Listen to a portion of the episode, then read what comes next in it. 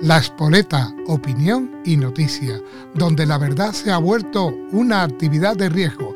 Pasa, que, te, cuente. Continúan, eh, hoy ha salido hoy en, internet, en YouTube, ha salido cómo siguen las tres narcolanchas aparcadas en el mismo sitio que estaban antes de asesinar a los guardias civiles. O sea, vuelven a estar los narcotraficantes en el mismo sitio y sin problema. O sea, aquí como si no hubiera pasado nada. El problema que hay con las narcolanchas es que no están matriculadas en España, sino en Marruecos. Entonces, la pregunta es la siguiente. ¿Tiene competencia la Guardia Civil para actuar sobre embarcaciones extranjeras? Posiblemente no tenga competencia y no sea competencia de la Guardia Civil el que las narcolanchas estén entrando en territorio español, siendo extranjeras, y sea competencia de la Marina de Guerra Española, que es la que debería de poner pie y evitar que esto pasara.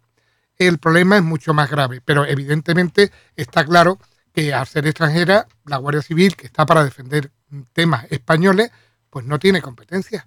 Es que no la tiene. Entonces lo que lo tiene es la Marina de Guerra y la Marina de Guerra está para algo y además está muy preparada.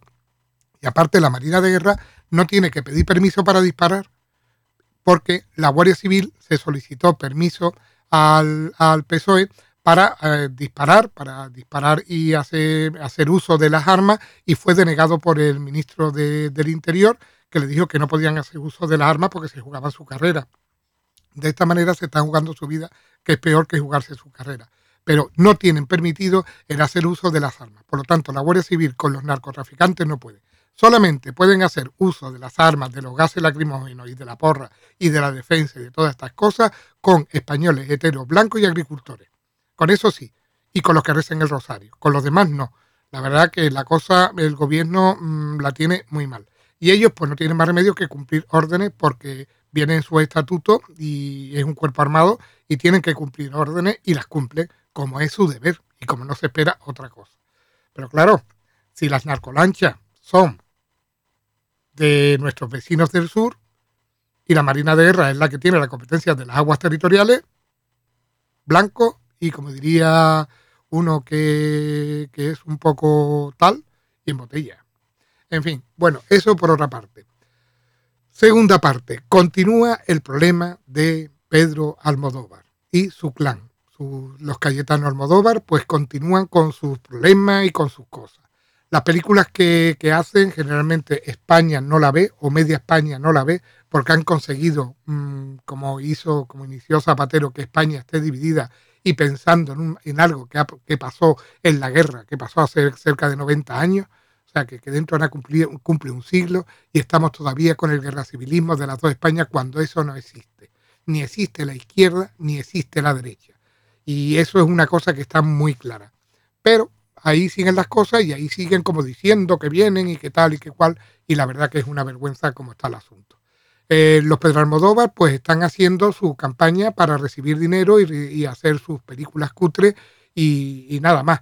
Después, España, cuando tú ves Netflix ves películas que no son subvencionadas, como las, las que hace José Coronado y otros cuantos más, pues la verdad que sí, que valen la pena y que son películas que se pueden ver y series que se pueden ver. Y muchos artistas que son muy buenos y que cuando viene el tema de los Goya, evidentemente no están allí, porque allí nada más que está el clan de, de los Cayetano Pedro Almodóvar. Ese es el único clan que hay allí y los que están allí para salir en la foto y todos, ¿cómo es que están aquí? ¿Cómo? Y además censurando, censurando. ¿Cómo es que están aquí? Es que si un político, sea del lo que llaman aquí derecha o izquierda, que no existe, sino nacionalista y globalista, que eso es lo que existe y eso es lo que hay, que no quieren que la gente se dé cuenta de eso, que no quieren que la gente se dé cuenta de la realidad, si va a un acto porque es, tiene, está, se celebra en su comunidad autónoma y tiene un puesto importante, pues va a ese acto.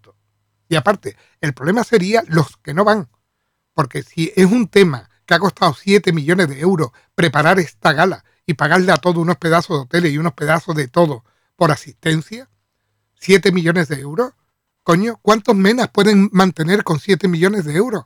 Esa sería la pregunta. ¿Cuántos menas de la ONG pueden mantener con esos 7 millones de euros? Por lo menos tiene para tres o cuatro días. Sin embargo, se lo han reventado ahí en, en cuatro o cinco horas. Que lo que ha durado tres horas, que es lo que ha durado el espectáculo ese, que la verdad que no, no puedo opinar si está bien o está mal, porque como es lógico, no lo he visto. Porque mm, no me ha llamado ni la atención verlo, por lo tanto no lo voy a criticar si ha estado bien o ha estado mal, porque no lo he visto. Lo único que he visto han sido las chorradas que ha lanzado, la, que se ha lanzado de, crucificando a esta persona de televisión española que se estaba buscando un puesto de trabajo, peloteando al señor presidente, que es lógico, porque la pobre quería entrar allí y me parece que la han cesado automáticamente por pelota. Es la primera vez que cesan a alguien por pelota. Aunque yo creo que se le escapó algo que no, que no, que no concordaba con la, con la tesis que tienen esta gente.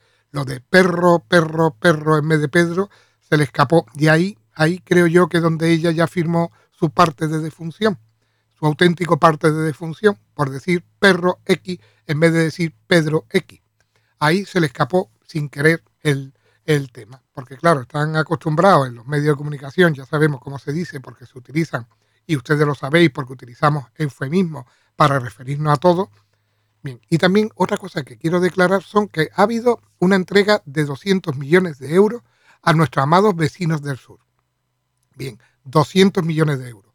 Y nuestro amado rey del sur se ha gastado 90 millones en comprarse un yate nuevo. Magnífico. Le sobran todavía 110 millones de los que le ha dado a España. En fin, que vamos como vamos y estamos como estamos. Sin embargo, para la Guardia Civil, pues no hay dinero. Para la Policía Armada no hay dinero. Coño, por lo menos comprarle, porque yo ya te digo, por lo menos comprarle no sé, si, si arreglar las cuatro, los cuatro barcos que tenéis parados allí porque están averiados, por lo menos arreglar eso. Tampoco vamos a pedir que, que seáis unos lumbreras y que penséis en ello y que la vida y que la indemnización por una muerte es muy barata. No voy a pensar en eso. Pero bueno, esto es lo que, lo que está pasando ahora mismo en nuestra querida y amada España. Con esta gente que la verdad es que dan, dan bastante, porque es que se puede hacerlo es que yo creo que se pueden hacer cinco o seis podcasts al día, porque es que hay material de sobra. Es increíble cómo estamos, al nivel que estamos y la cantidad de cosas que se le ocurren y que pueden pasar. Otro tema mm, que también me gustaría tocar, aunque lo mismo lo dejo para, otro, eh, lo voy a dejar para otro. Bien, ya hoy corto y daros las gracias a todos los que me estáis escuchando, que cada vez sois más y un fuerte abrazo.